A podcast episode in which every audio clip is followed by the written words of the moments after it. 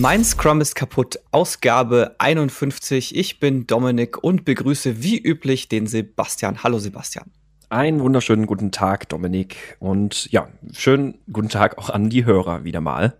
Wir haben es geschafft, jetzt schon die zweite Folge innerhalb von zwei Wochen aufzunehmen. So langsam schaffen wir es wieder ein bisschen regelmäßiger, ne?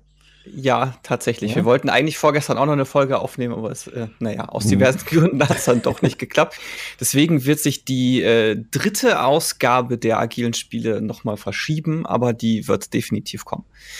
Mhm. Wir haben heute auch einen Gast dabei und zwar möchten wir heute über Scrum in der Spieleentwicklung sprechen und äh, begrüßen dafür den Ralf Adam. Der Ralf ist freiberuflicher Producer im Spielebereich. Hallo Ralf. Ja, hallo. Hallo Dominik, hallo Sebastian und hallo auch an die Hörer. Freut mich hier zu sein.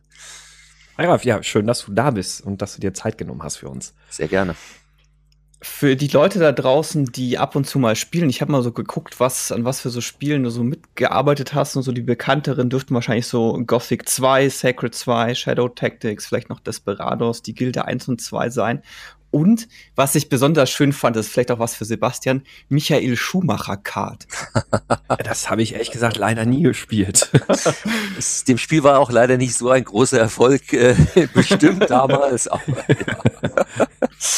ja, das ist schon eine Weile her. Ne? Ja. Ich habe, ich muss aber, ich muss aber auch gestehen, ich habe, ähm, ich habe davon jetzt auch noch gar nicht so irre viel Spiele gespielt, weil ich früher war ich zum Beispiel, also was Gothic angeht, das ist ja das gilt ja so als das, äh, das ja, Rollenspiel, der Rollenspiel-Meilenstein aus, vor allem aus Deutschland. Aber mhm. ich muss gestehen, ich habe früher nie, ich war früher nie so der Rollenspielmensch. Das hat mich irgendwann erstmal irgendwann so richtig gepackt, als WoW rauskam. Da habe ich erst so das Thema Fantasy und Rollenspiel überhaupt für mich entdeckt. Ähm, ja, aber da muss ich sagen, was das angeht, war ich ein ziemlicher Spätzünder leider. ja, meine Be Beteiligung, also insbesondere an Gothic, war jetzt auch eher kleiner. Ähm, das hatten wir damals, da habe ich bei einer Firma gearbeitet namens Joe Wood, das war ein großer Vertrieb damals. Die mhm. hatten das, äh, die waren der Publisher und ich war auf Publisher-Seite der Executive Producer. Das heißt, ich war noch nicht mal der direkte Producer, sondern als Executive Producer habe ich damals die Producing-Abteilung sozusagen geleitet. Und äh, auf dem Spiel war, glaube ich, der Rainer Döpfer damals als Producer drauf. Das heißt, ich hatte natürlich auch Kontakt zu Braniarbeits und so, aber war jetzt nicht im Tagesgeschäft unbedingt mhm. bei Gothic 2. Also zu der Zeit, meine Hauptprojekte bei Joe Wood waren tatsächlich die Gilde, das du ja auch schon genannt hast, und das andere vielleicht dem einen oder anderen insbesondere insbesondere PC-Spiele orientierten Hörer bekannte dürfte Spellforce sein, was ja dann auch eine Reihe wurde. Und jetzt kam ja auch gerade oh ja. mhm. jüngst Spellforce 3 erst raus letztes Jahr. Also es ist ja eine Brand, die es auch immer noch gibt, genauso wie Gothic. Mhm. Das ist cool. Also die Gilde ja. und Spellforce kenne ich auf jeden Fall. Spellforce habe ich damals auch gespielt. Also Gilde ah, nicht, aber Spellforce habe ich auch gespielt. Cool. Schön. Ja. Ich, äh, ich muss zugeben, ich habe die meisten davon alle nicht gespielt. Also es, äh, ich glaube Desperados mal, Shadow Tactics ja. ja. Ich bin halt bei Rollenspielen eher raus. Ah ja. Das ist nicht so ganz mein Genre. Da sind wir beide irgendwie ja. anscheinend so, ne? Ja, in, in, in jüngster Zeit, also die letzten fast zehn Jahre habe ich auch mit PC-Spielen, also die, die, die PC-Spiele oder generell PC-Konsolenspiele, an denen ich jetzt die letzte Dekade mitgewirkt habe, kann man tatsächlich an einer Hand abzählen. Also Shadow Tactics, wobei ich da auch nur äh, Berater war und Mimimi ein bisschen unterstützt habe, ähm, eben weil Shadow Tactics ja auch so ein bisschen Inspiration an damals der Commandos-Serie, aber eben auch an Desperados hatte. Und habe ich Mimimi so ein bisschen beraten, ähm, weil ich damals eben Desperados gemacht hatte. Ähm, aber wie gesagt, ansonsten äh, zur Zeit sind 90 Prozent meiner, meiner Kunden sind eh eigentlich immer im Mobilbereich. Also ich mhm. weiß nicht, ob ihr so auf eurem äh, iPhone ist, äh, oder Android oder was auch immer ihr habt spielt, aber da habe ich in letzter Zeit relativ viele Spiele gemacht. PC war das letzte, gut, letztes Jahr hatten wir ein Spiel, ähm, Red Bull Air Race, mhm. The Game. Ähm, das war ein Free-to-Play-Spiel, also auch frei zum Downloaden.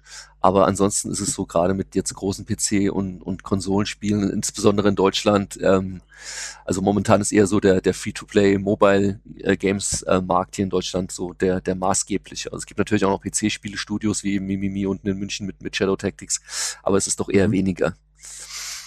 Ja, mobil, mobil spiele ich tatsächlich einzeln ein Spiel in drei Jahren so ungefähr. Der Markt geht komplett an mir vorbei. Das, das okay. letzte, was ich gespielt habe, war Super Mario Run.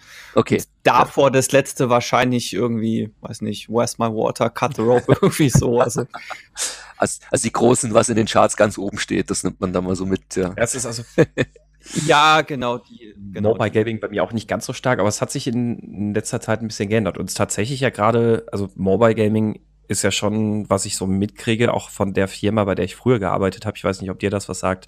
Äh, Lotum. Ähm, ja, genau, kenne ich noch die Jungs aus, aus Nauheim. Nauheim. Genau. genau, richtig. Bei denen habe ich mal ein Jahr gearbeitet, da mit einem äh, anderen Startup, was sie da damals gegründet hatten.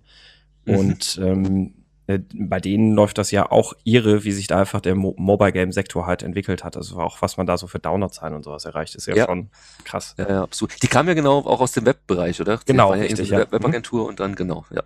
Genau. Ja, ja, ja, spannendes, spannender Bereich. Ähm, ja, und ansonsten, ähm, wie gesagt, auch da die meisten meiner Kunden tatsächlich ähm, sind auch eher international. Also ich mache das zusammen mit meiner ähm, ähm, Lebenspartnerin, die ist genau in demselben Bereich tätig.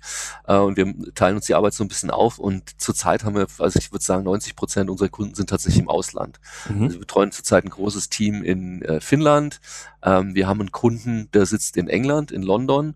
Und der Spieleentwicklung, da kommen wir wahrscheinlich später noch ein bisschen genauer drauf zu sprechen, ist es ja ähnlich wie jetzt vielleicht, keine Ahnung, im Film kann man auch sagen, wo es eben die Filmproduktionsfirma gibt und dann das Studio das ausführen. Und im Spielebereich ist ein bisschen ähnlich. Man hat eben diese großen Publisher. Ähm, hier in Deutschland jetzt ähm, THQ Nordic zum Beispiel, unten in München ist so einer der bekanntesten, größten. Ähm, die sind in der Regel diejenigen, die eben die Entwicklung finanzieren mhm. und eben der Auftraggeber sind. Und dann hat man in der Regel ähm, Entwicklungsstudios. Also die großen Publisher wie jetzt Ubisoft oder Electronic Arts, die haben auch dann interne Studios, arbeiten aber trotzdem teilweise auch noch mit externen Studios zusammen. Und der Publisher tritt eben der Regel als der Auftraggeber auf, als der Finanzier und der vermarktet das Spiel dann auch. Und die Entwicklerstudios, die sind dann eben diejenigen, die das quasi das Ganze umsetzen. Und einer unserer Kunden jetzt zum Beispiel, da ist der, der Publisher eben in London und das Entwicklungsstudio sitzt in Kolumbien. Also ist dann wirklich sehr, sehr international und auch viel mit Reisen verbunden entsprechend. Krass. Das stelle ich mir auch ja. interessant vor mit den, mit den Absprachen dann auch während dem Projektverlauf immer wieder. Ja, genau, da, da, da kommen wir dann wahrscheinlich dann gleich in die mhm. spannenden Tiefen oder Untiefen des, wer ist der Produktowner und, und so weiter und so weiter. ich glaube, ich, ich, wenn ich mich richtig erinnere, ist es bei Ubisoft ja auch so, dass die ihre Team äh, oder ihre Standorte auch so verteilt haben, dass rein theoretisch 24 Stunden lang an einem Spiel gearbeitet werden kann. Genau, die haben, ja. also, also inzwischen ist Ubisoft, obwohl sie aus Frankreich kommen, ist, glaube ich, jetzt der, der, das Gros oder sagen wir mal, ein, ein Großteil der Mannschaft in Kanada. Ähm, dann gibt's eben noch die europäischen Studios und die haben tatsächlich auch ähm, China-Dependancen, so dass die ja genau, wie du gesagt hast, wenn es drauf ankommt, können die 24 Stunden mhm. arbeiten ja, in einem Spiel. Ja. Ich habe übrigens jetzt, äh, be bevor wir einsteigen, ich muss gerade sagen, ich habe gerade noch mal kurz in die ähm, noch mal kurz auf deiner Webseite noch äh, gespickt und noch mal in die Referenzen geschaut und habe da so einiges wiederentdeckt, ja. was Dominik nicht genannt hatte. Ready, Ready Trophy, Yeti Sports World Tour, hallo. Oh Gott. Railroad Pioneer. äh, und äh, ja. Silent Storm vor allem. Silent Storm habe ich gespielt bis zum Abwinken. Das ist das war auch ein Titel, auf den wir wirklich alle stolz sind damals bei, bei Joe Wood. Ähm, das war wirklich ein super Spiel, hat auch super Kritiken Spiel, ja. bekommen. Das ist einer von denen, also ich habe an einigen Spielen mitgearbeitet, wo ich jetzt vielleicht weniger stolz bin. Ich habe an Spielen mitgearbeitet, auf die ich weniger stolz bin, die sich trotzdem super verkauft haben. Ich habe an Spielen mitgearbeitet, die haben super Wertungen bekommen und sich gut verkauft. Und Silent Storm ist leider einer von denjenigen, die super bewertet wurden und also auch Kritikern, jeder, der es gespielt hat, mhm. der hat es geliebt. Aber es ist leider, hat nie so den, also es äh, hat keinen großen finanziellen Erfolg leider Joe beschert. Unverdientermaßen. Ja, war, war ein großartiges Spiel, tatsächlich, ja. ja. Genau, von einem russischen Entwicklerteam damals Nival, glaube ich, war das. Ah, saß okay. damals in Moskau. Ja. Da war auch so dieses klassische, also Jovut war der Publisher, eben der Auftraggeber und das Studio saß dann tatsächlich in, in Russland. Ah, cool. Ähm, ja, aber genau, dann können wir ja mal so ein bisschen ins, äh, ins, ins Thema auch einsteigen, weil du hast ja gerade auch schon gesagt, so die ein oder andere Untiefe, die wir mal ähm, ergründen wollen, vielleicht mal. Ähm, ja. Denn natürlich möchten wir mit dir auch äh, irgendwie im Kontext Agilität über ein paar Dinge sprechen. Äh, insbesondere mhm. einfach mal so auch so zum, zum Thema hm, Agilität in der Spieleentwicklung. Und äh, mich würde jetzt vielleicht einfach mal interessieren, du hast ja jetzt auch schon wirklich sehr lange Branchenerfahrung. Also wenn man da mitguckt, also mal, mal durchschaut, so die ganzen Titel, auch sowas Silent Storm und sowas, geht ja auf Anfang 2000er Jahre zurück. Ähm, ja, also angefangen habe ich tatsächlich 93, also 93 genau 25 wow. Jahre. Ja. Okay.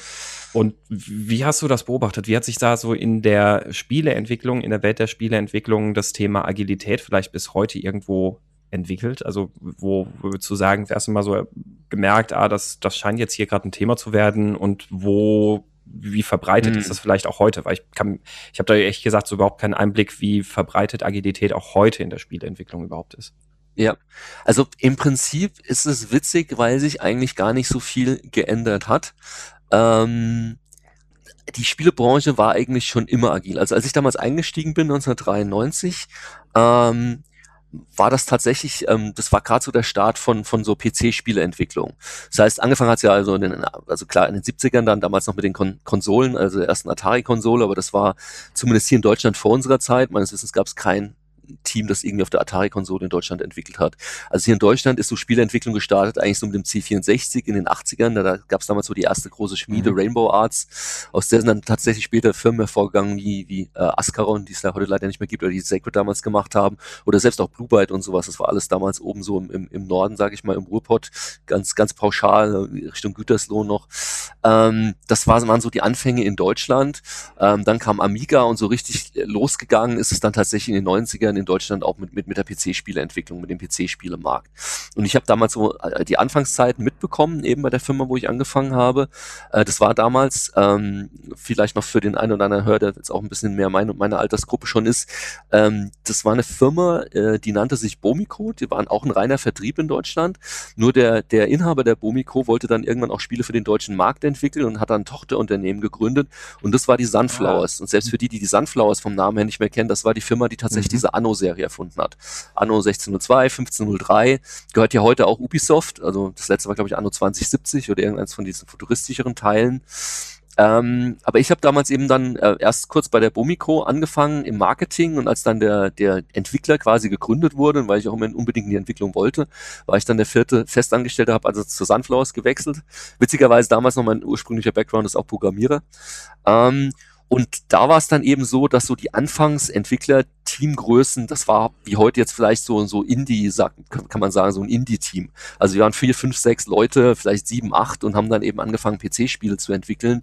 Damals so die ersten Spiele vor, vor ähm, Anno waren dann so Sachen wie, äh, ihr habt vorhin die Gilde genannt, das hat ja noch einen Vorläufer. Die Gilde hätte ursprünglich heißen sollen mhm. die Fugger 3, weil es gab nämlich schon die Fugger 1 und 2 und wir haben damals die Fugger 2 gemacht äh, auf dem C64, nee, auf dem PC war das dann schon. Fugger 1 war 64er, Fugger 2 war PC.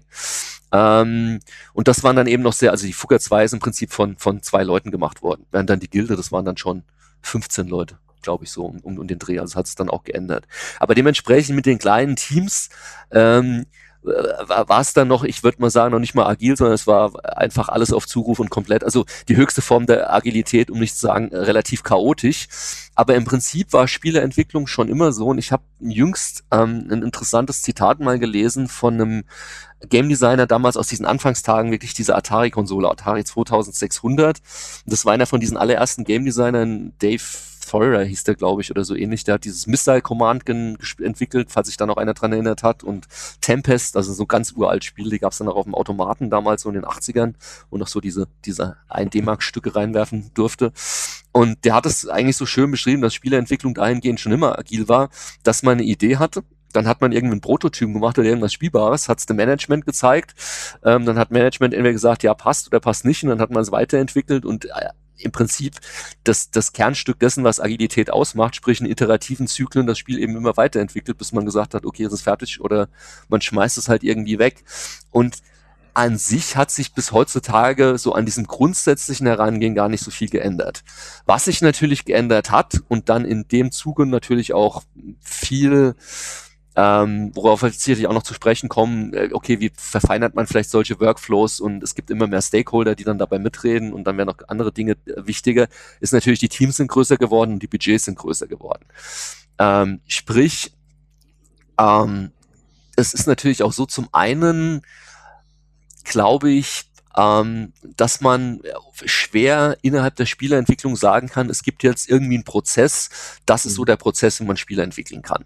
Weil es hängt zum, eben ganz maßgeblich von der Teamgröße ab. Und ich habe es gerade genannt, Ubisoft, also an einem Assassin's Creed sitzen boah, ich weiß nicht, wie viele hundert Leute, also vier, fünf, sechshundert Leute vielleicht dran. Äh, während ihr habt jetzt auch ein anderes schönes Beispiel genannt, äh, Shadow Tactics eben von Mimi Studios aus, aus Deutschland, äh, was jetzt jüngst rauskam und auch relativ ähm, äh, gute Wertungen äh, tatsächlich weltweit auch bekommen hat. Die Jungs unten in München, die sind eben noch so, oder die haben ähm, Shadow Tactics maßgeblich mit 20 Leuten entwickelt. Sprich, es lässt sich natürlich schwer vergleichen, irgendwie eine, eine 400 Mann, äh, ich will jetzt nicht sagen Factory, das klingt so ein bisschen irgendwie wie, wie ähm, herabwürdigend oder, oder, oder, aber es ist natürlich eine andere Herangehensweise oder die haben ganz andere Produktionsabläufe als jetzt ein kleineres oder, oder ein mittelgroßes Studio. Ist in dem Fall ja auch, auch ein bisschen dem Produkt geschuldet, weil natürlich so ein Assassin's Creed rein grafisch wesentlich aufwendiger genau. ist als ein Shadow Tactics und allein ja das Erstellen der grafischen Assets schon sehr zeitintensiv genau. und äh, auch tatsächlich personenintensiv ist. Absolut, absolut, ja. Dann hast du noch Multiplattform natürlich, wobei ähm, Shadow Tactics auch Multiplattform war, aber klar, ein Assassin's Creed spielt dann nochmal in einer anderen Liga, was jetzt rein das Produktionsbudget ja, Wobei, da merkt man dann auch schon den ja. Unterschied, weil natürlich Shadow Tactics erst für PC kam und dann, äh, ich glaube, ein halbes Jahr später erst auch für die Konsolen. Sehr gut beobachtet, genau, ja. Du hast gerade auch einen guten Aspekt genannt, da wollte ich fast schon eingrätschen, fast gesagt. ähm, Agilität, also äh, alle, alles super agil, fast schon chaotisch. Ähm, das, das ist dann immer das, wo sich bei mir so die Nackenhaare aufstellen. ähm, aber du, du hast es dann ein paar Sätze später auch schon ganz gut korrigiert und damit einen interessanten Aspekt aufgeworfen, den ich so noch so gar nicht richtig irgendwie vor Augen hatte, weil ich noch nicht so richtig intensiv drüber nachgedacht habe, wie eigentlich ähm, Spiele entwickelt werden. Aber es ist klar, du hast gesagt, dieses iterative Entwickeln, also der, der Kern des agilen Arbeitens ist ja tatsächlich immer irgendwie ein lauffähiges Produkt zu haben. Ähm, mhm. Und das ist ja in der Spieleentwicklung, glaube ich mal, in ganz großen Teilen ein gewisser Standard, weil du willst das Spiel ja von Anfang an so früh wie möglich auch immer ausprobieren können. Also das ist, du, genau. du willst ja immer damit arbeiten können und das klar bedeutet natürlich, dass du ja immer eine lauffähige Version brauchst. Was in der Spieleentwicklung super, super schwer ist. Mhm. Ähm, also äh, vielleicht mal zwei Aspekte dazu, bevor ich da äh, wieder vergesse, was ich sage. Also zum einen, ähm, was sich vielleicht noch gerade geändert hat zu diesem, äh, was ich so salopp gesagt hat, dieses, dieses chaotische in den Anfangstagen noch, ähm, dadurch, dass die Budgets immer größer werden und ähm, was vielleicht so ein bisschen so ein Standard ist, wenn man von einem Standard sprechen kann in der Spieleentwicklung, ist eher sind die Phasen. Also inzwischen gibt es so, so, so einen weltweiten, sage ich mal, so einen Common Sense oder Usus. Und wenn ich jetzt als Entwicklerstudio zu einem Publisher gehe, um eine neue Spielentwicklung mit ihm vielleicht zu verhandeln, gibt es schon so gewisse Phasen, die eigentlich standardisiert sind zu einem größten Teil. Ähm, hat man sich auch so ein bisschen dann aus der Filmbranche aus, abgeschaut und du hast in der Spielebranche in der Regel immer eine sogenannte Pre-Production-Phase ähm, und dann hast du so eine Production-Phase und ähm, wenn du eher so ein, so ein Boxed-Spiel machst, also was wie ein Assassin's Creed, was du quasi fertig machst und dann einen Laden stellst, hast du hinten raus noch so Phasen, die nennen sich dann Alpha, ähm, Beta und dann eben so das Goldmaster, also das, was dann wirklich nachher am Ende in den Laden kommt. Während wenn du irgendwie so ein Mobile-Game machst, da ist es ja so, du stellst es dann raus, entwickelst es aber immer weiter. Da wird quasi irgendwann das, das Projekt sozusagen zu, einem, zu einer Art Prozess. Äh, Stichwort Games as a Service wird da auch immer gern genannt in dem Zusammenhang. Dann hast du eine sogenannte Soft-Launch-Phase, wo du das Spiel erstmal in einem kleinen Markt, in einem Testmarkt quasi rausstellst, dann schaust, wie die User reagieren, daraufhin nochmal anpasst und dann weltweit veröffentlichst. Aber so diese grundsätzlichen Phasen mit dieser Pre-Production-Phase und dann der Produktionsphase und dann hinten raus entweder jetzt Alpha, Beta, Master oder dann eben Soft-Launch und dann Release die sind relativ standardisiert. Und ähm, was diesen iterativen Ansatz angeht, ist es halt so, dass vor allem innerhalb der Pre-Production-Phase ähm, du eigentlich relativ ähm, iterativ, ähm, schrägstrich agil dahingehend agierst, dass du eben genau das versuchst. Du versuchst, einen Prototypen zu machen, der diesen Kernspielspaß in irgendeiner Form ähm, herauskristallisiert. Also wenn du aus der Pre-Production sozusagen rausgehst und weißt noch nicht, wie dein Spiel, der, der, der Kern des Spiels oder das, was du die meiste Zeit im Spiel machen wirst, sei es jetzt bei einem Mario eben dieser Plattformteil oder sei es bei einem Rennspiel das Handling deines Autos, wenn du das noch nicht rauskristallisiert hast in Form von Prototypen und gehst in die Produktion, wird's sehr, sehr mhm. schwierig. Mhm. Ähm, denn in der Pre-Production arbeitest du nur mit einem kleinen Kernteam wie der Name auch schon sagt. Das heißt, du kannst da viel ausprobieren, kannst immer wieder schnell Dinge ändern. Wenn du in die Produktion gehst, dann holst du eben dein gesamtes Team drauf, dann holst du deine ganzen Artists drauf, also alle die, die, wie der Name schon sagt, den Content eben produzieren müssen. Und wenn du natürlich anfängst, bleiben wir beim Beispiel, Rennstrecken zu bauen für ein Autorennspiel, du aber noch gar nicht weißt, wie das Handling von deinem Auto ist, weißt du nicht, wie eng sollen denn die Kurven sein und wie soll der Strecken, also dann wird es natürlich irgendwann mhm. schwierig. Das habe ich oft erlebt, dass wir Pre-Productions hatten, wo wir gescheitert sind, eigentlich das Kern, die Kern, den Kernmechanismus des Spiels schon zu definieren, sind dann aber aus welchen Gründen auch immer trotzdem schon in die Produktion gestolpert und dann wurde es katastrophal, weil alles, was wir dann produziert haben, eigentlich für die Mülltonne war und naja. Es, es, gibt ja in der Spieleentwicklung den Vertical Slice. Ist das Ergebnis von einem Pre-Production ein Vertical Slice oder entsteht es zu einem anderen Zeitpunkt? Ja, kann. Ähm, das ist dann immer wieder so ein bisschen äh, Publisher abhängig. Manche Publisher sagen, wir wollen zum Ende des, äh, der Pre-Production schon einen Vertical Slice haben. Andere sagen später. Der Grund dafür ist, ähm, du kannst mit einem Prototypen ähm, je nach Spielart der kann noch eine komplette Dummy-Grafik haben, also kann im, im, schlimmsten Falle sogar irgendwie nur mit Boxen sein oder sowas, also wirklich so quasi so, so, so, so äh, graue Quader, die in der Landschaft rumstehen, kannst du aber trotzdem, je nachdem, was dein Spiel ist, den Spielspaß damit schon definieren und ausprobieren. Ein Vertical Slice ist eigentlich ein Schritt weiter, wie der Name schon sagt, ist es eigentlich ein, ein, Ausschnitt deines Spiels. Das kann zum Beispiel irgendwie ein Level sein, wenn du ein levelbasiertes Spiel hast oder irgendwie fünf Minuten im Rollenspiel, irgendwie die ersten fünf Minuten, aber in finaler Qualität. Und das ist eigentlich eine Stufe weiter als jetzt ein mhm. spielbarer Prototyp. Das heißt, manche sagen, nee, wir wollen am Ende der, der Pre-Production schon einen Vertical Slice haben, aber das bedeutet automatisch per Definition, dass deine Pre-Production eigentlich länger dauert. Das heißt, du machst quasi, weil, dafür musst du ja natürlich mehr entwickeln für einen Vertical Slice, als wenn du jetzt nur sagst, du hast ein paar Spielspaß-Prototypen. Mhm, ja. Das Hauptproblem, um da den Gedanken gerade nochmal aufzugreifen, weil du es gesagt hast, weil es natürlich ja ein, ein, ein, ein maßgebliche, eine maßgebliche die, ein maßgeblicher Gedanke oder eine Philosophie von Scrum ist ja das, was du beschrieben hast. Du hast ja am Ende von jedem äh, Sprint idealerweise äh, eigentlich dein, dein Playable Bild oder, also, oder ein, ein Stable Bild sozusagen, der quasi weiterentwickelt ist. Und das ist in der Spielentwicklung sehr, sehr schwierig ähm, zu sagen, dass du quasi am Ende von jedem Sprint das Spiel immer lauffähig, stabil hast und quasi du es immer weiterentwickelst. Das geht bei manchen Arten von Spielen einfacher, aber ich gebe mal wieder ein Beispiel, das wir vorhin schon genannt hatten, die Gilde. Vielleicht ganz kurz für die Zuhörer, denen die Gilde gar nichts sagt. Ähm, die Gilde ist äh, eine, ein, eine eine Art Wirtschaftssimulation im Kern, die Mittelalter spielt. Das heißt, man kann sich entscheiden, man ergreift irgendeinen Beruf. Das kann Schmied sein oder, oder Schneider. Da muss man Waren oder erstmal Rohstoffe produzieren. Aus diesen Rohstoffen kann man dann Waren produzieren, kann die am Markt verkaufen. Gleichzeitig ist die Gilde aber auch noch eine Lebenssimulation. Das heißt, man muss Frau, eine Frau umwerben, wenn man einen Mann spielt oder natürlich umgekehrt, wenn man eine Frau spielt, muss man einen Mann umwerben, muss versuchen, Kinder zu bekommen. Und es gibt noch eine politische Simulation innerhalb des Spiels, wo man dann noch versuchen kann, sich auf die Ämter in der Stadt Stadt zu bewerben, Bürgermeister zu werden. Damit bekommt man mehr Privilegien. Und die Gilde funktioniert als Spiel natürlich nur, wenn alle diese Elemente zusammenspielen.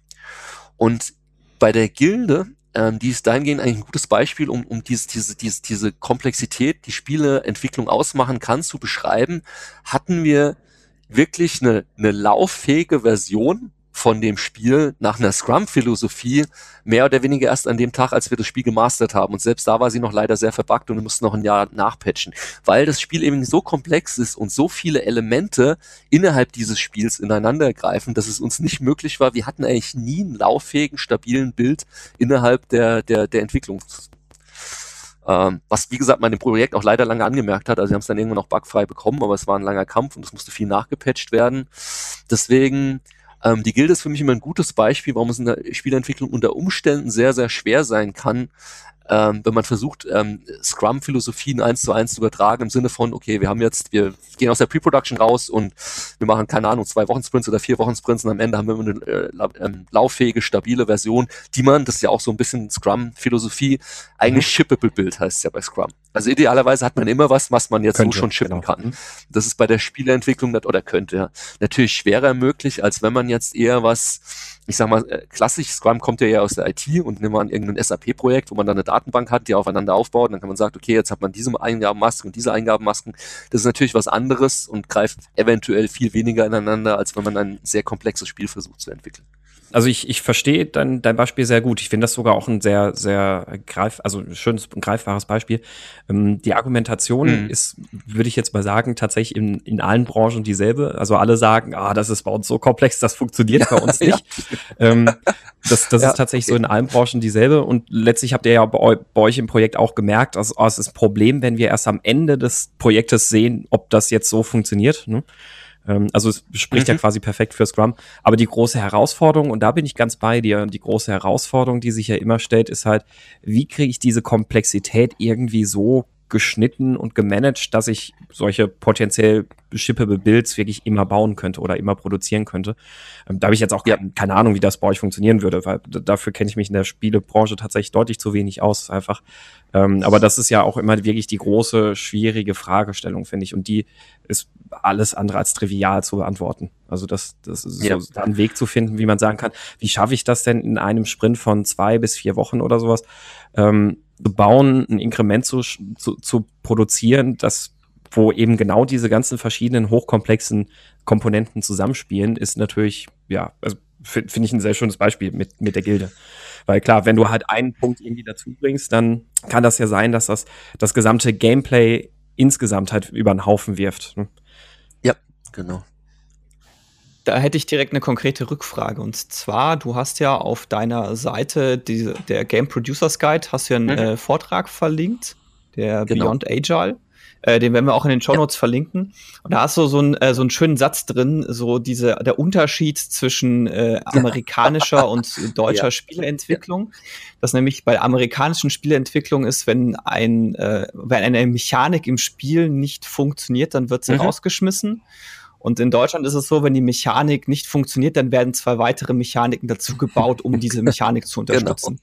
Genau. Jetzt im, im Hinblick auf äh, die Gilde stellt sich mir gerade so ein bisschen die Frage oder, oder generell, ist es sinnvoll oder ist es mittlerweile ein eher ein normales Vorgehen, dass man sagt, okay, ich mache, ich baue diese Mechanik und ich baue die so lange, bis sie funktioniert und habe dann aber auch jederzeit eine spielbare Version und erst dann setze ich die nächste Mechanik drauf, damit ich die dann durchiterieren kann und auch hier immer eine spielbare ja. Version habe. In, ähm, also ein, ein, ein, tatsächlich ein sehr gutes Beispiel, ähm, das ich auch immer gerne bringe, mir dann öfter auch mal den, den, den Zorn meiner eher deutschen Kollegen ähm, ähm, dann zuziehe, wenn ich das so vergleiche. Aber für mich ist es halt tatsächlich so ein Phänomen ähm, zwischen deutschem und amerikanischem Design. Vielleicht noch ganz kurz als, als nette Rand, Randanekdote da.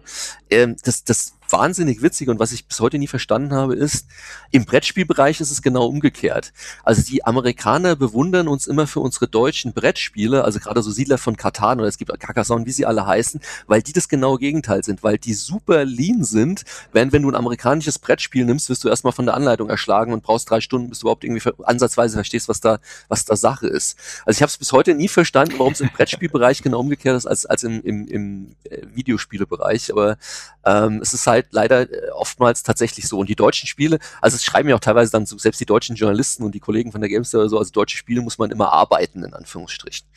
Ähm, aber um, um, um deine Frage dahingehend zu beantworten, ähm, es ist tatsächlich so, dass die Amerikaner ähm, oder dass das Ideal eigentlich so ist, wie du es beschrieben hast. Ähm, und das ist natürlich wenn, wenn, wenn du diesen Idealzustand hast, ist es natürlich dann genau super für, für ein agiles Vorgehen und, und agiles Projektmanagement, dass du wirklich erstmal den Kern des Spiels herauskristallisierst, den baust, den dann auch pollichst, bis er wirklich rund ist und dann eben immer weiter Features drauf aufbaust. Also eins, eins meiner absoluten Lieblingsstudios, die es heute leider auch schon lange nicht mehr gibt, ähm, die aber so ihre Spiele entwickelt haben und die bis heute damit eigentlich Aushängeschilder für ihr Genre geschaffen haben, waren Ensemble-Studios, die Age of Empires. Die Age of Empires Serie ist genauso entstanden. Die haben immer wirklich jede Unit nach und nach erst eingeführt, dann so lange gepolished und ein neues Gebäude. Die haben genau diesen Ansatz verfolgt. Warum ist es jetzt aber so, oder warum ist es vielleicht dann auch ein bisschen unfair zu sagen, naja, warum machen die Deutschen das nicht so? Das hängt natürlich auch mit einem maßgeblichen Faktor zusammen und der Faktor ist tatsächlich der Faktor Geld. Sprich, ähm, so eine Vorgehensweise dauert natürlich auch unter Umständen länger und kostet mehr Zeit und damit mehr Geld. Und das ist ein Luxus, den man sich leisten können muss. Und insbesondere deutsche Entwicklerstudios arbeiten dann vielleicht eher mit kleineren Publishern oder auch mit deutschen Publishern zusammen. Und da ist dann natürlich auch irgendwann das Geld zu Ende.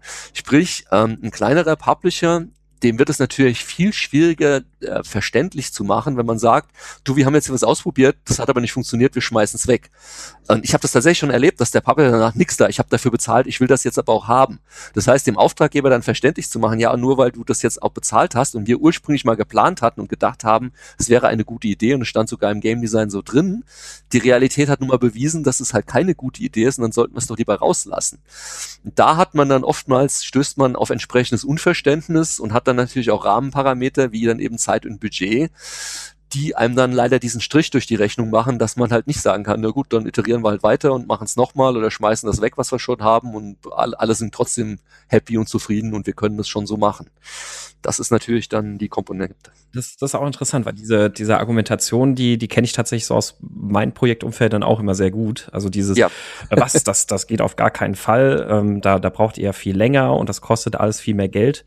Ähm, und am Ende ist es ja dann tatsächlich überraschenderweise dann meistens doch so, dass die Projekte irgendwie günstiger wegkommen, weil man halt jederzeit eben die Möglichkeit hatte, auf das zu reagieren, was jetzt irgendwie für das Projekt kann ähm, und eben dann vielleicht nicht in die Situation rennt, ähm, dass man glaubt, alles wäre planbar und diesen Plan einfach durchzieht und am Ende dann scheppert halt dann doch ordentlich. Ja.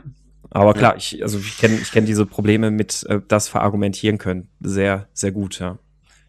Es ist eigentlich, ähm, der Mobile-Bereich ähm, ist dann ein sehr schönes Beispiel auch dahingehend, weil er sich eigentlich optimal dafür anbieten würde, ich sage jetzt bewusst würde, weil äh, gerade in diesem, was ich vorhin gesagt habe, dieses, äh, also bei einem Gilde, das war ein Spiel, das muss dann irgendwie in den Laden gestellt werden. Und dann ist es auch so bei diesen, diesen, äh, auch in Assassin's Creed, also alles, was in der Box kommt, was man auf, auch selbst wenn es digital ist, man lädt es auf Steam runter, aber alles, was eher so einen Charakter hat, da ist es ja so, dass der, der, der Hauptumsatz noch maßgeblich in den ersten paar Monaten gemacht mhm. wird. Das ist bis heute so.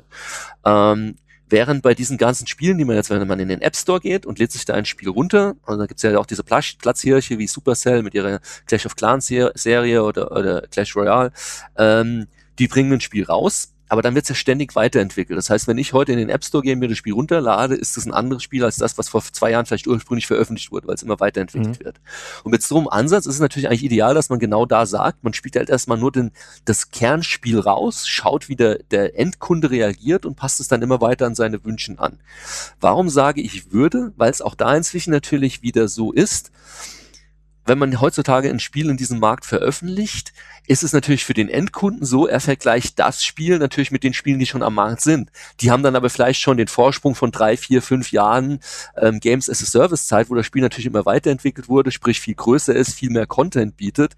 Und da ist es natürlich dann auch wieder schwierig, selbst wenn man vielleicht ein Kernspiel hat, das super viel Spaß macht, den Leuten dann begreiflich zu machen, ja, spielt doch erstmal mein Spiel, wir entwickeln es ja auch weiter, in drei Jahren ist es aber auch so toll wie jetzt ein ein Clash of Clans oder mhm. sowas. Das heißt, man hat auch da wieder dieses, in der Theorie wäre das eigentlich ein optimaler Ansatz, der sich da wunderbar anbieten würde weil es halt nicht so ist, dass man das Spiel fertig macht, stellt es in den Laden und dann ist ein Fire and Forget, sondern weil man es tatsächlich iterativ immer schön weiterentwickeln kann. Aber man hat es halt auch wieder mit den, mit den, naja, äh, harten Realitäten zu tun, dass man natürlich auch sich in einem Marktumfeld bewegt, das inzwischen, also der, der Mobile Games Markt und die App Store inzwischen sind auch ein absolut äh, ein Red Ocean, also im Vergleich zu vor ein paar Jahren, wo man halt noch schön auch vielleicht mit Nischentiteln oder sowas ähm, schön überleben konnte, aber heutzutage überhaupt noch eine Sichtbarkeit zu bekommen, wenn, ich glaube, pro Woche inzwischen 2000 Spiele oder so rauskommen in einem Apple App Store, ist natürlich auch ja. Irrsinn. Wobei das ja natürlich auch das, das potentially shippable heißt ja, ich muss natürlich jetzt noch nicht mit dem geringeren Feature-Umfang releasen.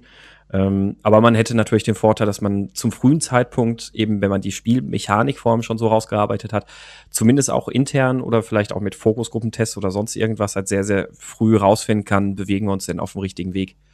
Ähm, und aber klar, dann ja, unter Umständen halt absolut. mit dem Feature-Umfang also, halt noch wartet mit dem Release. Ja, also was das angeht, habe ich also insbesondere jetzt in dieser, also ich bin jetzt ungefähr, mache jetzt seit vier, viereinhalb, fünf Jahren so in diesem eher Mobile-Bereich auch unterwegs und davor habe ich auch viele Browserspiele schon gemacht, also die waren ja auch eher so die diese ähm, Releasen und dann immer weiterentwickeln.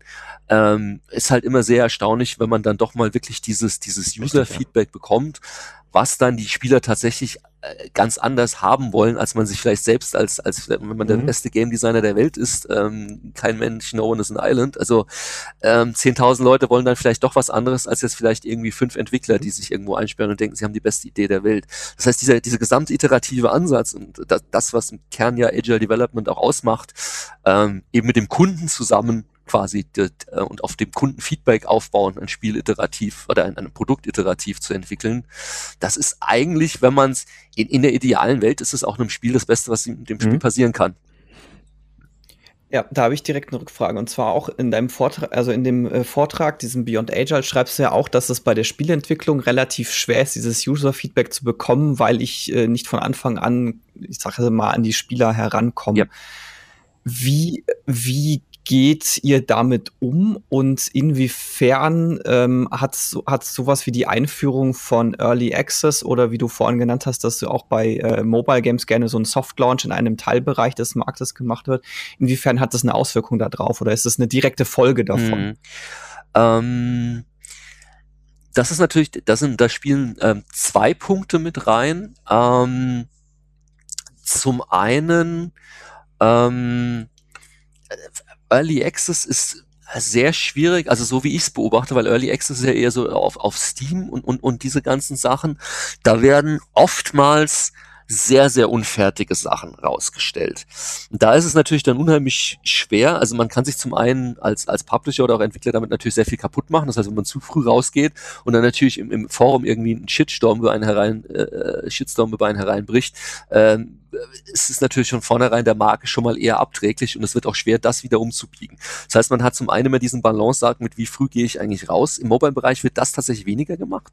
Also ähm, Early Access im Mobile-Bereich, Android bietet es jetzt auch an. Die haben jetzt ein, so ein sogenanntes äh, Open Beta-Programm, aber auch selbst da sind Mobile Entwickler äh, Publisher doch eher darauf bedacht, das, was sie rausstellen, ist zumindest schon mal funktional und in der Regel stabil genug. Es, es hat dann vielleicht nicht so viel Content, aber dieser Early Exit Bereich sehe ich oftmals so, dass halt irgendwie nicht nur am Content es noch hakt, sondern die Sachen auch noch relativ instabil sind, abstürzen und sonst was und ich glaube, das ist natürlich unheimlich schwer, da dann ein sinnvolles ähm, User-Feedback rauszuziehen. Das andere ist das User-Feedback selbst, ähm, was natürlich auch sehr, sehr schwierig ist denn ähm, die Leute draußen sind zwar Spieler und die geben einem auch Feedback. Oftmals ist es aber nicht unbedingt so, dass das Feedback, das sie sagen oder dass sie sagen, mach das doch so und so, dass das tatsächlich das ist, was sie wollen.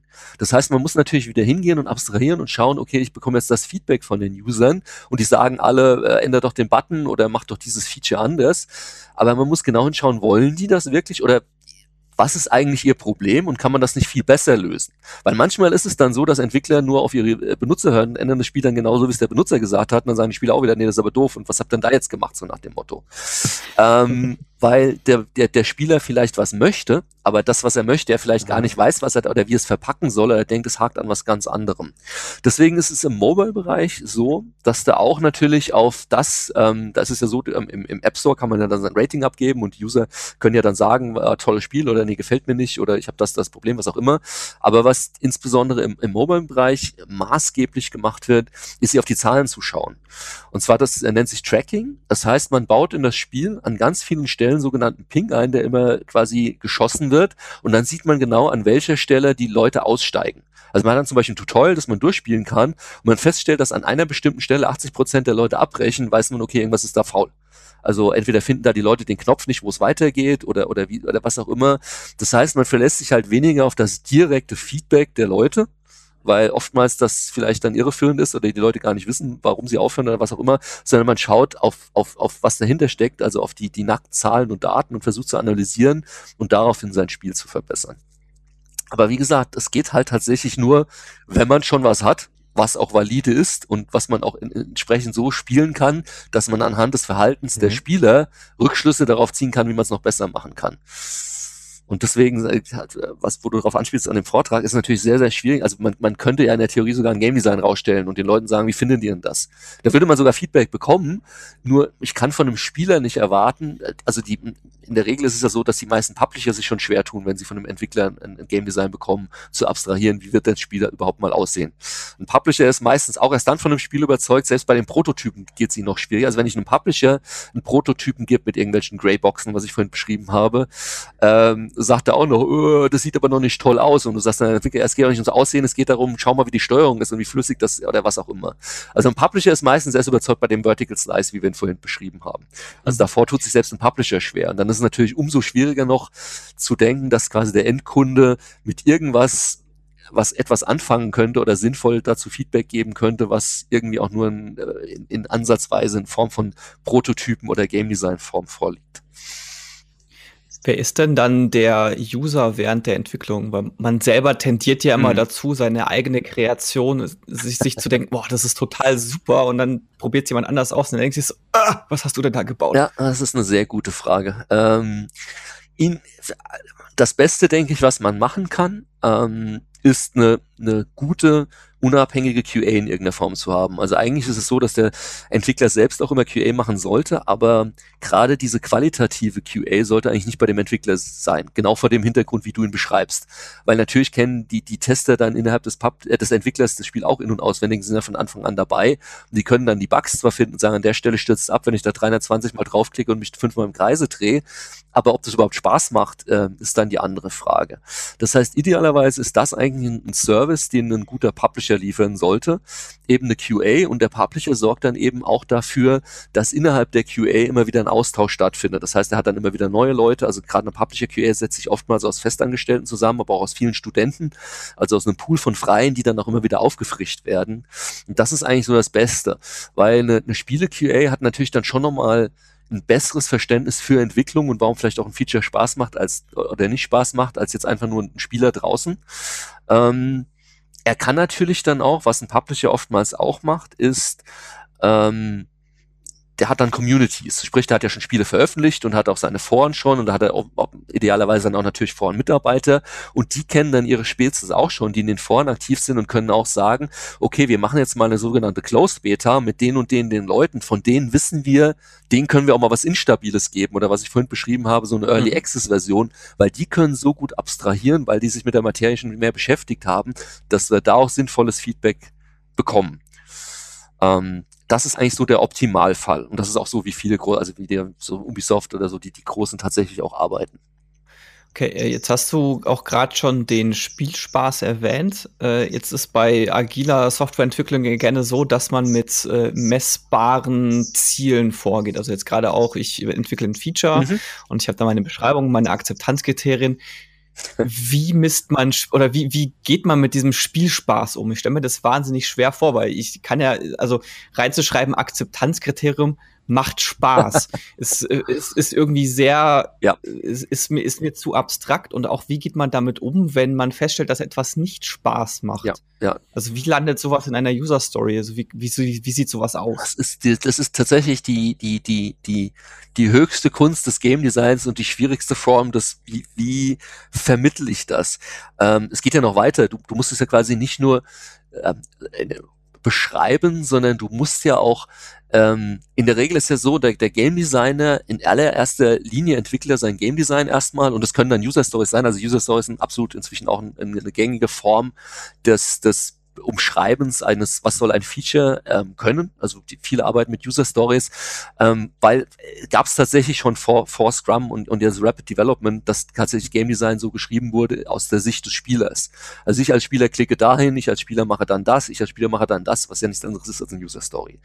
Ähm, aber der, der Game Designer muss es ja so beschreiben, dass ein Programmierer das dann nachher sogar umsetzen muss in irgendeiner Form. Sprich, er muss zum einen versuchen, irgendwie in Worten äh, das zu beschreiben, wie du es gerade sagte, also diese Problematik, dass es Spaß macht, aber er muss im Hintergrund auch noch alles Mögliche beschreiben, äh, diese ganzen äh, If-Then. Und wenn der Spieler aber das macht, dann passiert das. Und wenn der Spieler aber das macht, passiert das. Und wenn der Spieler aber das macht, passiert das und muss das passieren. Also ähm, Game Design dahin geht, ist ein, ein, ein, sicherlich eine hochkomplexe Aufgabe. Es gibt da ähm, keinen heiligen Gral, wie man das am besten macht. Meine Erfahrung, was, was viel hilft, äh, ist tatsächlich zu vergleichen. Das heißt, man ähm, beschreibt dann, das soll sich anfühlen, also keine Ahnung, Steuerung, das soll sich anfühlen wie in dem Spiel. Aber das, die, diese, diese Aktion soll sich anfühlen wie in dem Spiel. Ähm, oder die Reaktionszeit soll idealerweise sein wie in diesem Spiel. Oder der Gegner reagiert so und so schnell idealerweise wie in diesem Spiel. Und ich will dieses User-Feedback haben wie hier und da das hilft in der Regel noch am besten. Also ein Herantasten über man ähm, benennt eigentlich ganz viele andere Spiele. Viele Game Designer gehen tatsächlich auch hin und capturen dann Material aus anderen Spielen, ähm, um, um quasi zusammenzustellen, was ist die, am Ende des äh, Tages geht es ja um Emotionen, was, was ist die Emotion, die eigentlich beim Spieler ausgelöst werden soll mit diesem Feature, das ich hier versuche zu beschreiben. Und wie du schon gesagt hast, ist natürlich äh, was anderes, als wenn ich jetzt einfach nur, und das soll nicht herabwürdigend klingen, aber irgendwie eine, eine Datenbankmaske auf, für ein SAP, für eine, für eine Deutsche Bank oder sowas entwickle, weil da geht es natürlich weniger um, um dieses emotionale Empfinden, das bei dem User ausgelöst werden soll, sondern da geht es darum, dass er möglichst einfach die Maske findet und versteht, was er da ausfüllt, aber es geht ja selten um die dieses, dieses, was, was dahinter steht. Ähm, da wird dann teilweise, da gibt es dann noch mit, ähm, da gibt es den, den, den sogenannten Bartel, ähm, der hat dieses, dieses Sake-Prinzip erfunden zwischen, es gibt verschiedene Spielertypen, den Socializer, den Killer, den Explorer, und dann versucht man es dahingehend einzu, einzusortieren. Oder dann gibt es aus, aus, aus dem Werbebereich gibt es teilweise dieses Profiling, dass man beschreibt, wie soll der, der Spielertyp sein und welche Emotionen soll es bei ihm quasi äh, auslösen. Also da gibt es die verschiedensten Möglichkeiten, aber wie gesagt, jedes Entwicklerstuhl macht es auch ein bisschen anders. Es gibt da keinen, keinen Standard. Ich glaube, den wird es auch nie geben. Dazu sind Spiele zu komplex und zu unterschiedlich voneinander. Jetzt hast du meine Frage, die ich gerade stellen wollte, auch schon ja. beantwortet, weil ich okay. fragen wollte, inwiefern äh, so die anvisierte Spielergruppe damit reinfällt, weil ja. natürlich ein Feature unterschiedliche Emotionen bei unterschiedlichen Spielertypen auslösen kann. Genau. Das ist einfach mal ein einfaches Beispiel, wenn ich jetzt ein äh, Dark Souls nehme, was ein äh, eher ein Hardcore-Spiel ist. Das wird bei, bei Leuten, die jetzt einmal im Jahr spielen oder die sonst immer nur FIFA spielen, wird das wahrscheinlich eher Frust auslösen. genau. Und äh, bei Spielern, die schon in den 90ern nur solche Spiele gespielt haben, die werden wahrscheinlich total aufblühen. Ja, ja, ganz genau. Ähm, du hast in dem Vortrag auch, ich fand diesen Begriff so schön, das äh, Vision Keeper Complication aufgeführt. Mhm. Äh, wir hatten mit, ähm, wir hatten mit Wolfgang Walk auch schon über das Thema Vision generell gesprochen. Ja. Was ist denn deine Erfahrung? Wie, wie oder wie gehst du damit um? Weil so eine Vision, die kann ja aus unterschiedlichen Richtungen kommen. Also es könnte ja einerseits kommen, dass ich als, als Spielestudio eine Idee habe und die bei einem Publisher pitche. Ja. Es kann ja aber genauso sein, dass, das, äh, dass der Publisher an mich herantritt und sagt, hier, ich habe diese Marke, baut doch da mal was. Mhm, mh. äh, wer ist äh, oder wie, wie geht ihr mit dieser Vision um? Ja, also der, der Kontext, wie es glaube ich auch mein, mein, meinem Vortrag ist, war vor allem dahingehend, weil ich ja gesagt habe, ähm, also es kam von diesem äh, der, der Product Owner eben, weil der ähm, der, der, der Product Owner im, im Scrum natürlich derjenige ist, der dann quasi auch die User Stories priorisiert und, und sagt, was ist am wichtigsten und, und ähm, wie der Name schon sagt, ähm, da diesen Bereich sozusagen owned. Und in der klassischen IT, wo ja auch Scrum eigentlich herkommt und die, die ganzen ähm, Projektmanagement-Methoden, auch die agilen, es ja in der Regel so ist, dass der Auftraggeber auch derjenige ist, der das Pflichtenheft erstellt. Ähm, und damit dann natürlich der Product Owner es leichter ist, wenn natürlich auch der Auftraggeber äh, derjenige ist, der dann sagt, okay, diese Features sind aber für mich am wichtigsten und ich hätte das bitte gerne so priorisiert und als nächstes möchte ich, dass ihr bitte das entwickelt. Ähm, Wird es wahrscheinlich auch natürlich dann unterschiedliche Formen geben, vielleicht teilweise, wo auch der, der das Entwicklerstudio oder der Entwickler dann mit Product Owner ist, wie auch immer, aber es ist schon da eher klassisch, dass der Auftraggeber das Pflichtenheft macht. Während in der Spielentwicklung, und da sind wir dann Stichwort genau auch dieser, dieser Vision Keeper eben, es in aller Regel so ist, dass das das Vision Keeper lassen wir nochmal außen vor, aber jetzt zunächst mal das Pflichtenheft, es ist ja das Game Design. Und selbst wenn ein Publisher hingeht und zu einem Entwicklerteam sagt, ich hätte gerne ein Spiel wie XY, baut mir doch mal ein Dark Soul, auch das trotz allem das Entwicklerstudio das Game Design entwickelt ähm, erstmal maßgeblich. Und da, das war in meinem Vortrag so ein bisschen, das ist natürlich dann die, diese Schwierigkeit, okay, wie macht man das? Sind dann gleichzeitig sozusagen das Entwicklerstudio als diejenigen, die das Pflichtenheft, sprich das Game Design erstellt haben und der Publisher als Auftraggeber, der Product Owner oder wie geht man da vor? Auch da wieder wird sehr unterschiedlich gehandhabt. Ähm, um auf deine Frage einzugehen, meine Erfahrung meine Empfehlung ist immer, dass der Vision Keeper im Studio ist, also im Entwicklerstudio. Selbst wenn der Publisher hingeht und sagt, ich habe hier eine Idee, baut mir ein Dark Soul, würde ich als cleverer Publisher das Vision Keeping trotz allem dann dem Studio übergeben. Das heißt, ähm, dieses dann Umsetzen dies, dieser, dieser, dieser Vision muss meiner Meinung nach im Studio erfolgen, weil das ein Tagesgeschäft ist. Du musst eigentlich als Vision Keeper und in meiner Welt oder so wie ich es am besten erlebt habe oder am, am, am, wo es am, meisten funktioniert hat, ist der Vision Keeper eigentlich immer der Game Designer oder einer der Game Designer. Es können mehrere Game Designer sein, eine Gruppe von Game Designern, aber das Vision Keeping kommt idealerweise aus, aus, aus dem Game Design. Es gibt auch Studios, da ist es dann irgendwie der Studioleiter, weil der auch so ein verkappter Game Designer ist. Dann gibt es aber auch natürlich entsprechendes Konfliktpotenzial, wenn der Game Designer selbst vielleicht anders sieht als ein Studioleiter, aber der Studioleiter ist gleichzeitig auch der Boss natürlich, das ist dann ein bisschen schwieriger. Deswegen sage ich immer, eigentlich muss das Vision Keeping beim Game Design liegen. Und deswegen sage ich auch, ein, ein cleverer Publisher, selbst wenn er jetzt die ursprüngliche Idee hat oder sagt, ich habe hier aber eine Brand und möchte jetzt von einem Entwicklerstudio als Auftragsarbeit einen neuen Teil für meine Brand haben, würde ich trotz allem das Vision Keeping auf das Team übertragen, weil, wie gesagt, das ein Tagesjob ist im Sinne von der Vision Keeper, wer immer es jetzt auch ist bei dem Entwicklerstudio, muss eigentlich jeden Tag vor Ort beim Studio sein und er muss mit dem äh, Codern jeden Tag reden, er muss mit den Grafikern jeden Tag reden, er muss schauen, was macht Leveldesign, er muss er muss ja vor Ort schauen, dass seine Vision auch umgesetzt wird. Das wäre ja quasi, wenn man es übertragen würde, so, als würde Steven Spielberg einen Film machen, als Regisseur wäre aber nicht am Dreh, äh, am Set. Ähm, das wäre mhm. so, als wäre der Vision Keeper nicht die ganze Zeit vor Ort. Und deswegen, wenn der Publisher sagt, ich will aber das Vision Keeping machen, dann würde ich dem Publisher nur sagen, ja, dann kannst du aber einen Producer nehmen, der ist dann aber jeden Tag bei dem Studio. Und übrigens, lieber Publisher, das wird automatisch dazu führen, dass er vom Studio korrumpiert ist jetzt vielleicht das falsche Wort, aber wenn ich als, selbst wenn ich für einen Publisher arbeite, aber jeden Tag beim Entwicklerstudio vor Ort bin, werde ich Teil des Entwicklerstudios. Also dann werde ich irgendwann sozusagen mhm. die Seiten wechseln. Also es klingt negativer als es ist, aber ich kann natürlich, mein Herz wird dann für das Entwicklerteam schlagen. Ich bin natürlich nicht mehr neutral, wenn ich plötzlich nur noch von morgens bis abends bei dem Entwicklerstudio sitze und mit den Leuten da tag tagtäglich arbeite. Kann auch funktionieren. Also ähm, Spellforce ist tatsächlich so entstanden, oder bei Spellforce war es so, ähm, dass ähm, Volker Wertig, der Siedler-Erfinder, also der, der, der Siedler-Reihe von Blue Byte, das war dann sein neues Spiel. Und der hatte das Team, aber er hatte keinen Projektleiter. Und Volker hat gesagt, ich will auch keinen Projektleiter machen, ich bin der Game Designer, hat also klar auch aufgeteilt. Also auch das wieder Game Designer, Projektleiter in einer Form ist immer schwierig, weil entweder schaut man nur auf Zeit und Budget oder nur auf, auf Qualität. Sprich, entweder man macht ein Spiel in Zeit und Budget, es wird aber blöd, oder man macht ein Spiel, das aber nie fertig wird. Und Volker hat gesagt, nee, ich möchte mich auf die Qualität fokussieren, wir brauchen aber einen Projektleiter. Und dann bin ich, ich war eigentlich der Publisher-Producer und als Publisher-Producer ist es deine Aufgabe, das Entwicklerteam zu steuern und zu schauen, dass sie das umsetzen, was du in Auftrag gegeben hast, aber auf einer Metaebene. Sprich, als Publisher, Producer bist du vielleicht einmal die Woche bei einem Studio. Aber du redest hauptsächlich nur mit dem Projektleiter, schaust halt in ihre Milestone-Pläne und so weiter. Du machst eben genau nicht dieses Tagesgeschäft. Und Volker hat dann gesagt, Ralf, kannst du nicht zu uns kommen und die Projektleitung machen?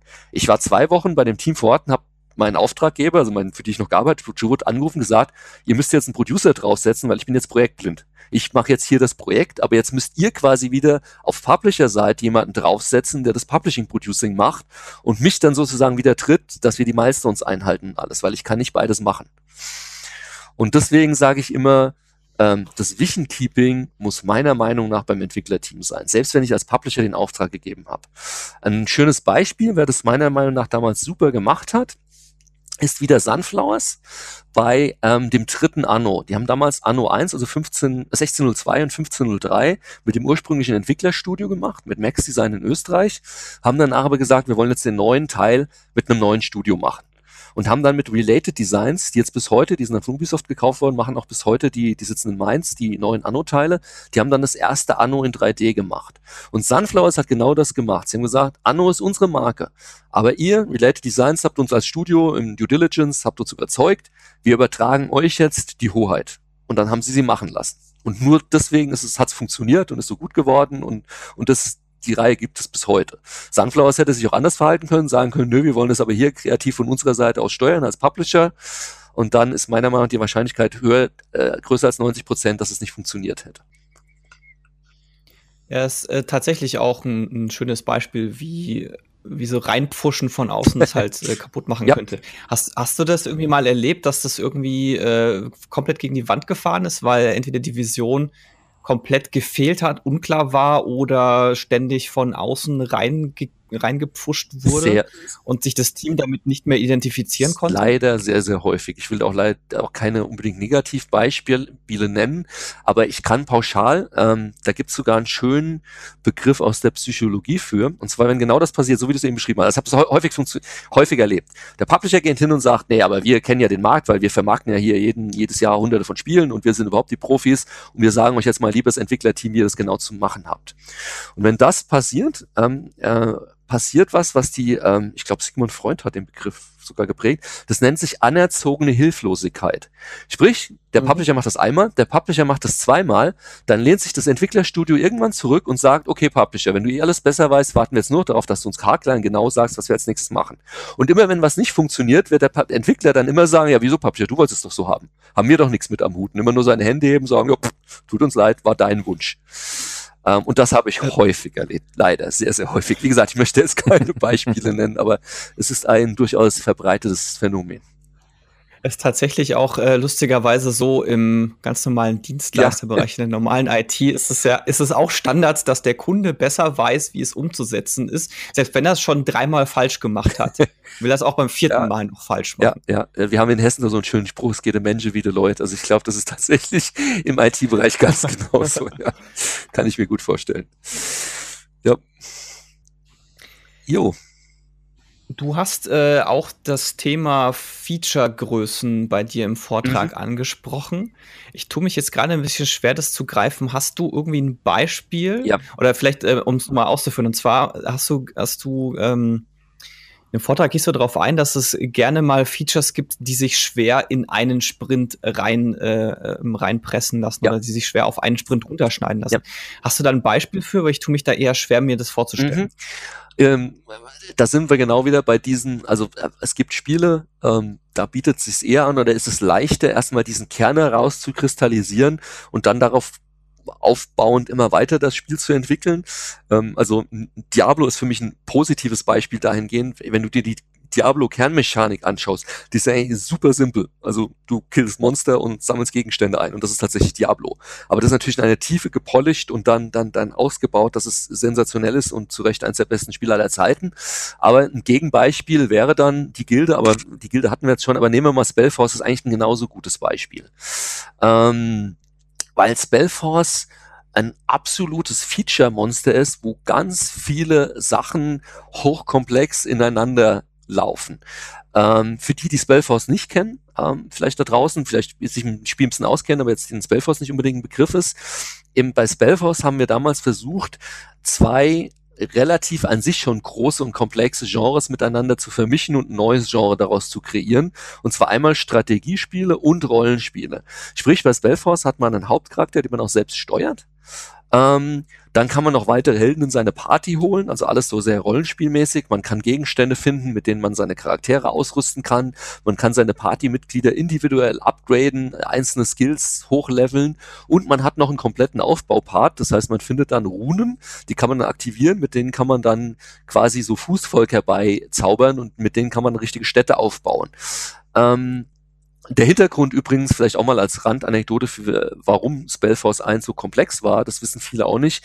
Ähm, und die Idee dahinter ist eigentlich relativ grandios gewesen. Spellforce war ursprünglich als MMO geplant. Es sollte ursprünglich mal ein ähm, tatsächlich client-based MMO werden, also was wie, wie World of Warcraft. Und da war tatsächlich. World of Warcraft -Killer. Genau. Da war die Idee dahinter, man wollte, wie macht man quasi ein Strategiespiel als als als MMO, weil im Strategiespiel gehe ich ja auf eine äh, auf eine Plane oder auf eine Map und baue mal irgendwas auf und hau dann alles kurz und klein meinem Gegner und gehe auf die nächste Map.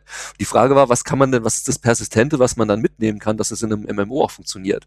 Und dann hat Volker kam, also Volker Werlich, der Game Designer, auf diese brillante Idee mit diesem Charakter und das zu kombinieren eben.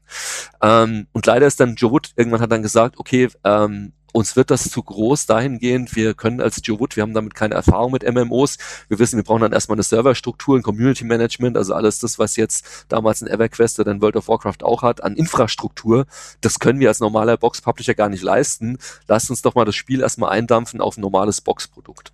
Deswegen sind viele Sachen in, in Spellforce eigentlich für ein normales, sage ich mal, Singleplayer-Spiel mit einem normalen LAN-Multiplayer-Modus einfach nur ähm, viel zu äh, over the edge, also viel, viel zu überdimensioniert designt, aber es hat halt diesen Hintergrund. Und da ist es dann tatsächlich eben auch so gewesen, also wir hätten jetzt nicht sagen können, ähm, äh, allein der Kampf oder der Aufbaupart, ähm, da macht man jetzt einen, einen, einen Sprint äh, und sei es nur innerhalb von vier Wochen, wo man dann irgendwann mal was aufbaut, wenn das gesamte Runensystem dahinter für diesen Aufbau auch maßgeblich eben mitwirkt. Wie gesagt, Lösungen hätte, findet man wahrscheinlich auch immer, hätte man vielleicht so, schon so machen können, aber ich dachte, denke mal, wenn wir Spellforce so entwickelt hätten, hätten wir wahrscheinlich noch länger gebraucht. Ähm, Und Spellforce hat schon sehr lange gedauert in der Entwicklung. Aber wie gesagt, wenn, wenn das Spiel halt sehr komplex ist und sehr viele Features äh, miteinander, äh, voneinander abhängen, ähm, ist es natürlich schwieriger, ähm, als wenn man jetzt eher ein, ein, ein ich nehme es mal als Gegenbeispiel, ein levelbasiertes Spiel ist natürlich viel leichter. Da macht man erstmal die Kernmechanik, dann nimmt man erstmal nur ein Level und polisht den so lang, bis man weiß, okay, so hoch kann der Charakter springen und da kann er sich ducken und, und so schnell kann er laufen und es macht in diesem Level Spaß und dann baut man einfach Level, dann produziert man einfach Content. Aber das ist ja dann nicht so, dass jeder Level von dem anderen auch abhängt und es da irgendwelche Querverbindungen gibt und das ist dann halt, ja, das, da wird es dann immer kompliziert und schwieriger und da ist man dann bei diesem Phänomen, das ich in diesem Vortrag beschrieben habe, dass es teilweise sehr schwierig werden kann, dass man sagt, man macht ein Feature innerhalb von einem Sprint in irgendeiner Form. Ich hätte jetzt noch äh, ein Thema zum Abschluss und zwar, wir sind schon mehrfach drauf, ähm, drauf zu sprechen gekommen, dass gerade so große AAA-Produktionen wie in Assassin's Creed, da sitzen mehrere hundert Leute dran. Mhm. Äh, jetzt ist äh, das ist ja natürlich in, äh, in agiler Softwareentwicklung ein generelles Thema, diese Skalierung mit ja. äh, diverser Methodik. Was ist so deine Erfahrung aus der Spieleentwicklung? Also wie sind da so die Teamgrößen? Wie wird damit umgegangen, wenn da mehrere 20, 100, sonst was Leute an so einem Spiel sitzen? Ja, ja. Ähm, ist natürlich auch sehr, sehr schwierig. Ähm, also äh, gerade das, was du ansprichst, also dieses, dieses Scrum hat ja dann eigentlich von der Idee her, dass eigentlich ein Scrum-Team auch idealerweise nur sieben bis neun Leute ähm, sein sollte und dann machst du eben dann, dann Scrum of Scrums und das wird natürlich dann, wenn du ein Team von 400 Leuten hast und, und jedes einzelne Scrum-Team innerhalb von so einem Team nur, nur sieben Leute hat, dann brauchst du wieder Scrum of Scrum of Scrum of Scrums, also das wird natürlich dann irgendwann von der Steuerung her sehr, sehr schwierig. Umgekehrt ist trotz allem erstmal diese, diese, diese Grundidee, dieses äh, sieben bis neun Leute innerhalb von Scrum ist ja jetzt auch nichts Neues oder Revolutionäres dahingehend, dass es jetzt Scrum in irgendeiner Form erfunden hat, ähm, sondern das kommt ja auch wieder aus der Psychologie, dass dein, äh, dass das menschliche Gehirn, ich habe den Namen, die Millersche Zahl, genau, Arthur Miller hieß der, glaube ich, das entwickelt hat, ähm, dass dein, dein Hirn irgendwie äh, sieben, sieben, wie, wie ist das beschrieben, also quasi sieben Informationen auf einmal verarbeiten kann oder also sieben ist so eine magische Zahl von dem, was, was ein Hirn sieben bis acht ähm, gut erfassen kann. Witzigerweise baut ja sogar Tetris darauf auf, deswegen gibt es bei Tetris sieben verschiedene Blöcke, nicht mehr und nicht weniger. Ähm, aber das geht ja noch viel weiter zurück. Schon die, die römischen Legionen damals waren in, in Kohorten unterteilt, die immer acht Leute haben. Das geht bis heute bei, bei den amerikanischen ähm, Platoons und wie die aufgebaut sind. Das baut alles auf diese, dieses ähm, sieben bis acht Leute auf. Und das hast du eigentlich auch schon früher so gehabt, dass wir immer gesagt haben, schon äh, dann Mitte der 90er, wenn Teams größer wurden, sobald du so sieben, acht Leute hast, brauchst du eigentlich ein Lied der dann wieder in irgendeiner Form diese Leute ein bisschen koordiniert und dann auch in Reporting-Strukturen wieder nach oben hin reportet. Ähm, und letztendlich ist das auch nach wie vor das, wie die meisten Teams dann, also ich weiß nicht genau, wie jetzt Ubisoft zurzeit mit einem 400-Mann-Team arbeitet, aber in der Regel bildest du eigentlich wieder Subteams und die versuchst du dann, ich denke mal, bei einem Assassin's Creed werden sie es feature-basiert machen. Das heißt, hast du dann irgendein Feature-Team, das macht dann den Kampf und dann hast du ein anderes Feature-Team, das macht dann Assassin's Creed, kannst du reiten, das macht dann, kümmert sich von mir aus ums Reiten und wieder ein anderes Feature-Team äh, kümmert sich dann um, um, um das Klettern äh, von NCO oder was auch immer. Aber du versuchst es dann eigentlich in der Regel auf Feature Basis, also du hast diese Problematik hauptsächlich beim Coding. Also machst dann eigentlich Coding, versuchst du auf Feature-Basis deine Teams irgendwie runterzubrechen. Ähm, EA hat mal so ein Scrum-verwandtes System auf dieser Basis versucht, das nannte ich, glaube ich, POTS da habe ich aber vergessen, wie das genau ist. War im Prinzip auch so, ging alles so ein bisschen, geht immer in dieselbe Richtung. Also hast dann Subteams, die in irgendeiner Form dann wieder möglichst unabhängig sich um eine Sache versuchen zu kümmern. Und du hast dann oben drüber die Leute, die natürlich dann dafür sorgen müssen, dass was die einzelnen Leute bauen, das auch irgendwie zusammenpasst. Ähm, aber wie gesagt, du hast dieses Problem hauptsächlich auf Coding während ähm, Grafik in aller Regel ähm, relativ Kanban-mäßig gemacht wird. Ähm, das heißt, du hast dann einfach dein, dein, dein Kanban-Board und sagst, okay, Grafik-Assets sind halt sehr gut planbar. Also ich habe noch nie eine Spieleentwicklung erlebt, die an der Grafik gescheitert ist, weil Grafik halt im Vergleich zum Rest relativ gut planbar ist. Sobald du mal weißt, welche Grafik-Assets du brauchst, du weißt, wie lange dauert ein Gebäude, du weißt, wie lange dauert ein Charakter. Klar kommen jetzt auch wieder Leute an und sagen, oh, aber das ist aber Kunst und man weiß ja auch nie, wann, wann der endlich gut aussieht, aber ähm, da halte ich dann immer dagegen. Also das ist inzwischen, da, da gibt's Kennzahlen, an denen man sich relativ gut orientieren kann. Aber wie gesagt, auf der, auf der Feature-Seite, je nachdem, wie, wie groß dein, dein Spiel ist, ist das natürlich dann die Kunst. Und auch da wieder, das macht jedes, also ich weiß, ich habe zum Beispiel keine Ahnung, ob jetzt, ob jetzt ähm, ähm, Ubisoft jetzt, ich denke mal, die werden was machen, was sie agil nennen werden, aber so wirklich dieses Scrum from the Book, also insbesondere auch mit den Rollen, Rollen mit Scrum Master, mit, mit, mit, mit Product Owner und so. Ich kenne viele Teams, die haben es versucht. Ich habe eigentlich im Spielebereich alles erlebt. Ich habe jedwede Methode, selbst hin bis zu ähm, dem wasserfalligsten Wasserfall aller Zeiten, äh, erlebt, äh, dass es funktioniert und dass es scheitert. Ähm, und witzigerweise habe ich es genauso erlebt mit Teams, die es lange gibt, dass es bei einem Projekt funktioniert, beim nächsten dann wieder nicht funktioniert. Deswegen bin ich immer ein absoluter Verfechter davon, bei, bei wenn es um Projektmanagement-Methoden geht, es gibt kein richtig oder kein falsch, sondern das muss jedes Team für jedes einzelne Projekt individuell immer wieder herausfinden, ähm, wie arbeiten wir zusammen, was, was, welche Methode funktioniert am besten für uns, ähm, machen wir ein reines Scrum, machen wir ein Scrum But, wie es dann immer so schön heißt, machen wir irgendeine andere Form von agiler Methode, machen wir eine Mischung aus Kanban und Extreme, was auch immer. Ähm, das ist sehr, sehr individuell, weil es zum einen den Leuten geschuldet ist, weil Leute halt nun mal unterschiedlich sind und Menschen sind unterschiedlich, aber auch jedes Spieleprojekt so individuell anders ist dass es halt immer wieder aufs Neue man sich anschauen muss, was will ich eigentlich erreichen, äh, was will ich hier entwickeln. Da sind wir auch wieder bei dieser, dieser Thematik, wie, wie komplex ist es, wie sehr habe ich Systeme, die aneinander greifen ähm, und dann versuchen sollte, seine eigene Methode für sein aktuelles Projekt daraufhin entsprechend anzupassen. Und da ist dann, dass natürlich einige dieser, dieser grundsätzlichen Sachen, egal welche Form von agil, iterativ oder man macht, aber selbst ähm, habe ich ja auch mal im Vortrag worauf die meisten agilen Methoden aufbauen, ist ja dieses Rapid Application Development, was so aus den 90ern so ein bisschen kommt, so Steve McConnell und so. Äh, selbst da schon ist ja immer wieder dieses, du nimmst dir was vor, so setzt dir, egal ob du es Mini-Milestone nennst, Sprint oder was auch immer, du setzt dir ein Mini-Ziel du arbeitest dahin. Das Wichtigste ist eigentlich immer am Ende jedes Mini-Ziels zu schauen, was hat funktioniert, was hat nicht funktioniert und dann immer wieder zu verbessern. Und ich denke mal, das ist der, das, was eigentlich auch den Kern, die Kernidee von, von, von Scrum oder jeder anderen agilen Methode ausmacht.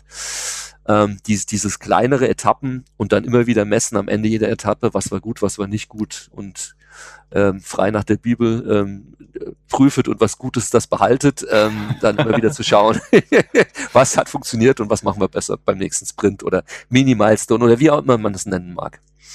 Äh, jetzt noch, das, das damit ich so ein ungefähres, ähm, so eine ungefähre Größen, also ein ungefähres Größenmengenverhältnis bekommen ist, ja. du wirst ja als Producer ab und zu mal auch explizit als äh, Scrum Master gebucht oder beziehungsweise das Producing läuft dann darauf hinaus, dass du Scrum Master bist. Mhm. Kommt das häufig vor oder wie, keine Ahnung, einer, wie viele von zehn Fällen würdest du sagen, bist du als äh, Scrum Master aktiv? Als ich habe noch nie tatsächlich die Anfrage bekommen, ähm, kannst du dir das als Scrum Master anschauen, sondern es ist meistens dann eher die Frage, kannst du dir unsere Workflows und Prozesse anschauen und schauen, was funktioniert und nicht funktioniert und warum es nicht funktioniert und Verbesserungsvorschläge machen, was ja eigentlich quasi, kannst du sagen, sozusagen Scrum Master ist. Ähm, das habe ich bei, bei, bei von zehnmal ist es leider eher weniger. Ich würde sagen, äh, zwei bis dreimal, also 20 bis 30 Prozent. Leider, weil es eigentlich die intelligentere Anfrage ist. Oftmals kriege ich eher die Anfrage, wenn es schon komplett zu spät ist, nach dem Motto, wir hätten eigentlich schon vor zwei Monaten schon releasen müssen und wir sind irgendwie gefühlt immer noch nicht über die Pre-Production hinaus, komm doch mal. Und die, diese, die erstere Anfrage, kannst du uns mal hier irgendwie Scrum Master und coachen und schauen, was wir noch verbessern können, ist ja eine Anfrage, die eigentlich e, e, viel eher kommt, idealerweise, so nach dem Motto, wir merken, es funktioniert schon, aber teilweise gibt es noch Reibung und kannst uns mal helfen zu verbessern. Also eigentlich würde ich diese Anfrage gerne öfter bekommen, weil weil es die sinnvollere, frühere Anfrage ist. Ich bekomme meistens eher die, die Shit has already hit the fan Anfrage und, und mach mal Firefighting. ja. Sebastian, hast du noch, äh, hast du noch Fragen? Ich habe keine Fragen mehr. Nein. das ist schön. Habe ich alle Fragen beantwortet. Du hast uns in die Untiefen geführt. Ja. auf meinem Zettel tatsächlich alles abgehakt, was ich mir im Voraus mhm. aufgeschrieben habe. Ja. ja, für mich war es auch dahingehend interessant, weil mir auf, klar bei dem, was ihr gesagt habt, wieder mal so ein bisschen einge... Ich habe einen Freund, der ist zum Beispiel bei SAP, deswegen habe ich auch SAP immer so ein bisschen als Beispiel, dass es da wahrscheinlich genau nicht so viel anders ist wie eigentlich in der Spielebranche. Dass viele der Dinge, auch der Probleme, der Missverständnisse, glaube ich, ja, universell überall so zu finden sind, wo es um Projektmanagement geht. Ja, also insbesondere in, in größeren, komplexeren Projekten ist das, glaube ich, immer relativ ähnlich, unabhängig tatsächlich jetzt von der, von der speziellen Domäne des, ja. des, des äh, Produktes oder des Projekts. Ja. Mhm. Ich messe das auch gerne da, da, dran, welche Sätze am Ende so eines Trainings zum Beispiel fallen. Also der Standardsatz, den man eigentlich immer hört, ist, ja, das ist alles schön und gut, aber bei uns kann das nicht funktionieren. mhm. Ja, da geht's dann Richtung, das ist dann äh, nochmal ein separates Thema Stakeholder Management und so, auch ein sehr, sehr spannendes ja, Thema. Ja, der, oder, oder man könnte auch einfach, einfach sagen, der, der Fisch stinkt in der Regen immer vom Kopf. Ja. auch das dürfte euch sehr bekannt sein. Ja. jo. Gut. Jo, dann Ralf, ja. vielen Dank für die Zeit. Ja, Dominik, Sebastian, sehr gerne, hat mir sehr viel Spaß gemacht.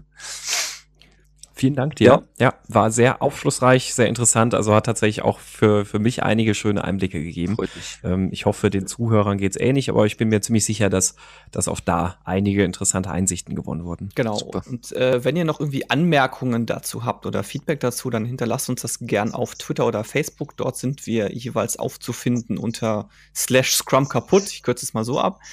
Äh, wir können uns natürlich auch gerne in, äh, im Slack-Channel schreiben, den ihr findet unter meinscrumskaputt.de slash Slack.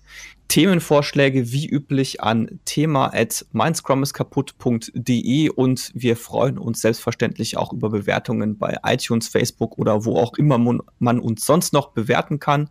Das soll es für dieses Mal gewesen sein und wir hören uns hoffentlich in nicht allzu ferner Zukunft wieder, so, so, sofern wir es hinbekommen, die nächste Folge bald aufzunehmen. So ist es. Ich denke mal dann agile Spiele Teil 3. Genau. Gut. Dann Ralf, Sebastian, vielen Dank euch beiden und bis zum nächsten Mal. Dankeschön. Ciao. Jo, vielen Dank auch. Ciao.